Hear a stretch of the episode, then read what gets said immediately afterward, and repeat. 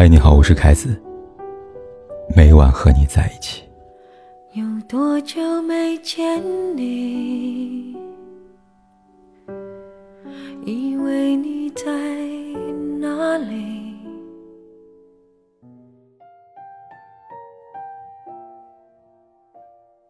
离婚冷静期真的来了。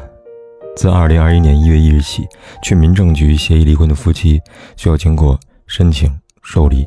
冷静期、审查、登记发证五个步骤，而在发证后，夫妻双方需要在届满离婚冷静期后的三十天内，共同到婚姻登记机关领取离婚证，逾期呢则视为撤回离婚申请。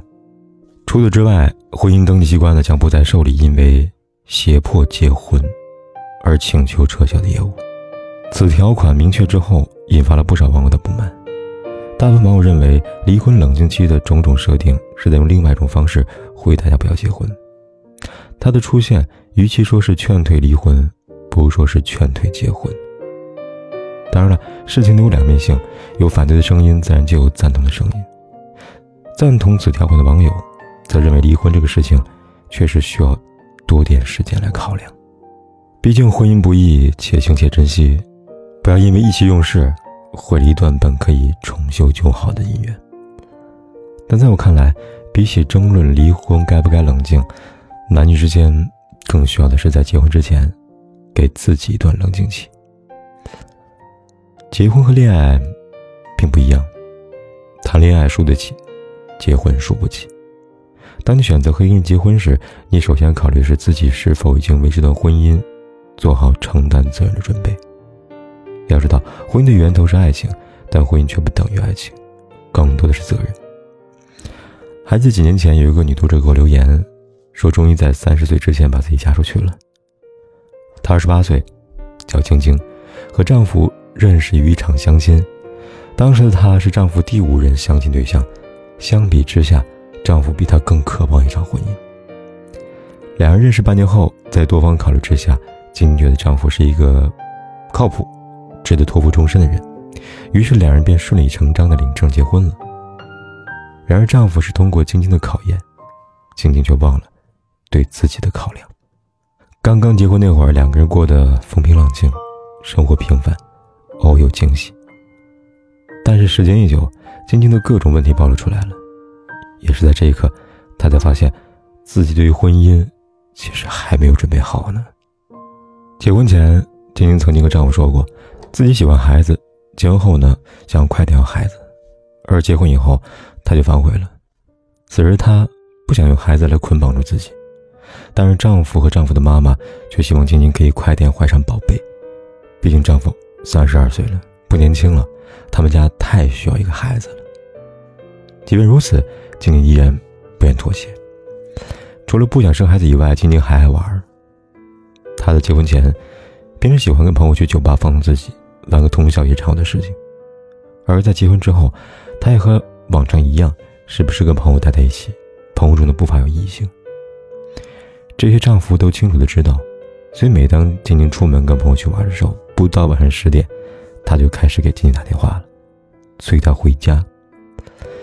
对此，晶晶很不耐烦，她从小到大就是一个崇尚自由的人，没想到结婚以后，却失去了她最爱的自由，她后悔了。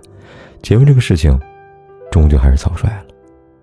这时候，他才深刻体会到，为什么很多人说婚姻是围城，却是他被这座围城给困住了。他想挣脱，而婚姻告诉他，不准做逃兵。人们常说婚姻不是儿戏，这并不是一句玩笑话。婚姻本身就并不开玩笑，结婚需谨慎。如果你没有想要走到最后的决心，那不要选择开始，这才是对自己和对婚姻最大的尊重吧。王小波曾在给李银河的情书里面写道：“你好啊，银河，近来想你，就一切都美好的不可思议。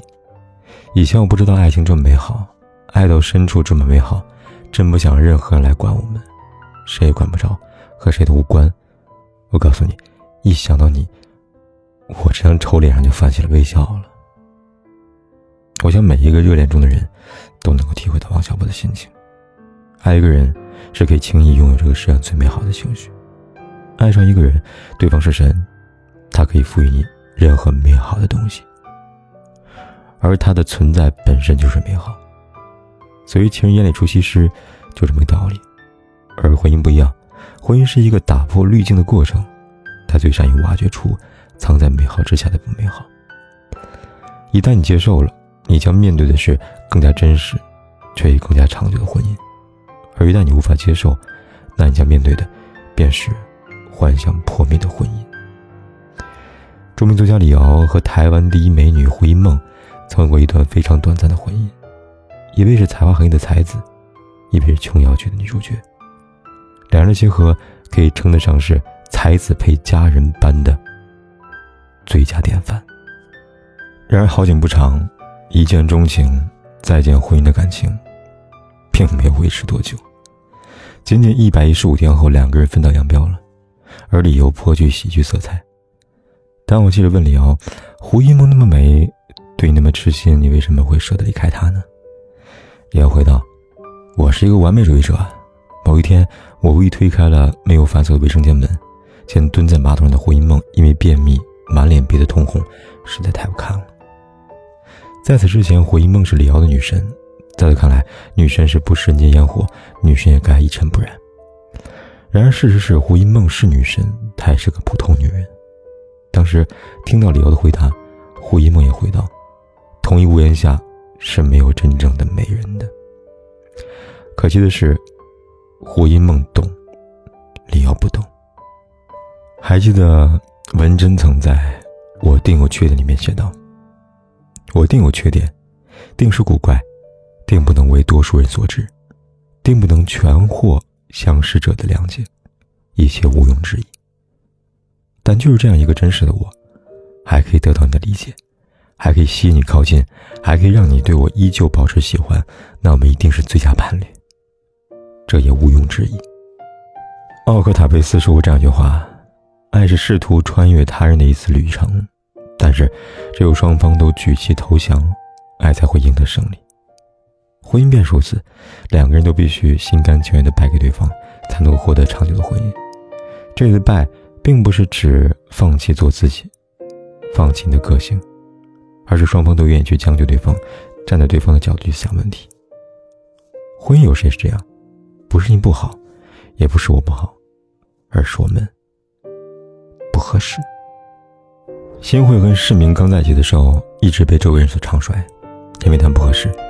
但合不合适不是靠看，也不是靠说，而是靠相处。两个人在一起的时候呢，经常会因为一些小事吵架，但每一次吵架会理解他们的感情。因为每次争吵过后，市民都会主动的去跟新会说话，而新会也会换位思考，这样两个人的争吵对于他们来说是感情的融合剂。除此之外呢，市民因为工作原因呢，经常加班应酬到很晚才回家。新慧并没有因为世明没有时间陪自己而生气，也不会因为他应酬多而闹别扭。他只会在世明加班回到家时给他热上一碗汤，在努力工作时提醒他要多注意休息，注意身体。那世明呢？两个人在一起很久之后，世明还是会在每个周五给新慧送上他最爱的郁金香。每个有意义的纪念日，他都会记得清清楚楚。世俗看来他们并不合适，但彼此的心都告诉对方他们非常合适。半年后，他们结婚了，婚后跟婚前一样一样的幸福。你看，婚姻就是这样，势均力敌，相互融合，才能够取得最后的胜利。如果只有一方投降，那婚姻最后的结局就是被侵略。看过这样一句话：每当两个人相遇时，实际上有六个人存在，那就是各自眼中的自己，各自在对方眼中的自己和各自真实的自己。只有当六个人都完全的认可对方时，才能够得到婚姻的通行证。而结婚前的冷静期。便是这六个人相互理解的过程。去让它过去，来不及从头喜欢你。白云缠绕着蓝天，啊，如果不能够永远走在一起，也至少给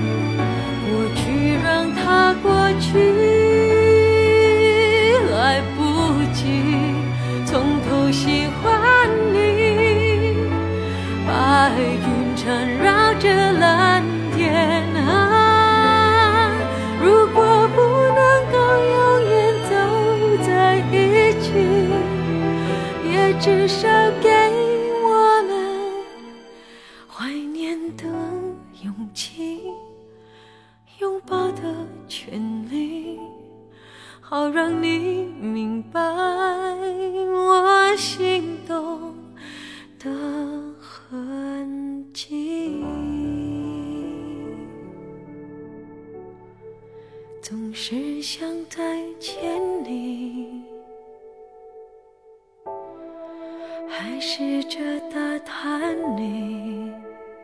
的消息，原来你就住在我的身体，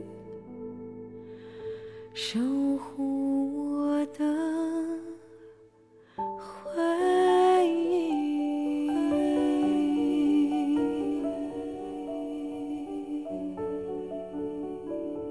不管天有多黑，夜有多晚，都在这里等着，跟你说一声晚安。